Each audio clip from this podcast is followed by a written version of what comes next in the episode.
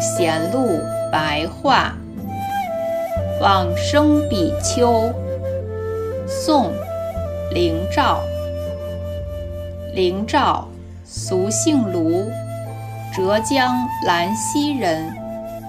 出家于宝慧寺，不到一个月，就通达了《法华经》与《金光明经》两部经典。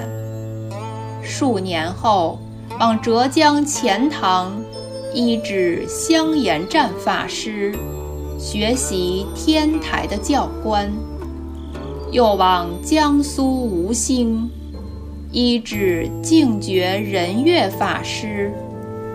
从此以后，天台教法的义理及门户派别，无不通达明了。神宗熙宁年间（公元1068年至1077年），迁往华亭超果寺。神宗元丰年间。公元一零七八年至一零八五年，主持吴山的谢空寺，接着移居景德寺。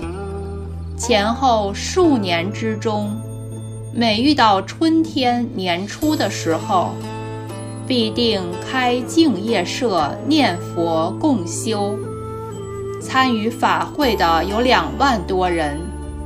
往往多获得一些感应的灵验事迹。灵照曾经在梦中见到西方三圣的威仪相好，灵照于是跪拜而问：灵照一生持诵大乘经典，期望能够往生极乐世界，不知能够达成愿望吗？观世音菩萨指示说：“净土不远，有愿即生。”又曾诵经诵到深夜，忽然梦见普贤菩萨现身，因此发心造普贤菩萨像，诵经一万部，以庄严他修行净土的功业。北宋哲宗元佑五年，公元一零九零年冬天，卧病在床，告诉侍者说：“我往生极乐世界的日期已经到了，因此面向西方，右胁而卧，叠起双足而往生。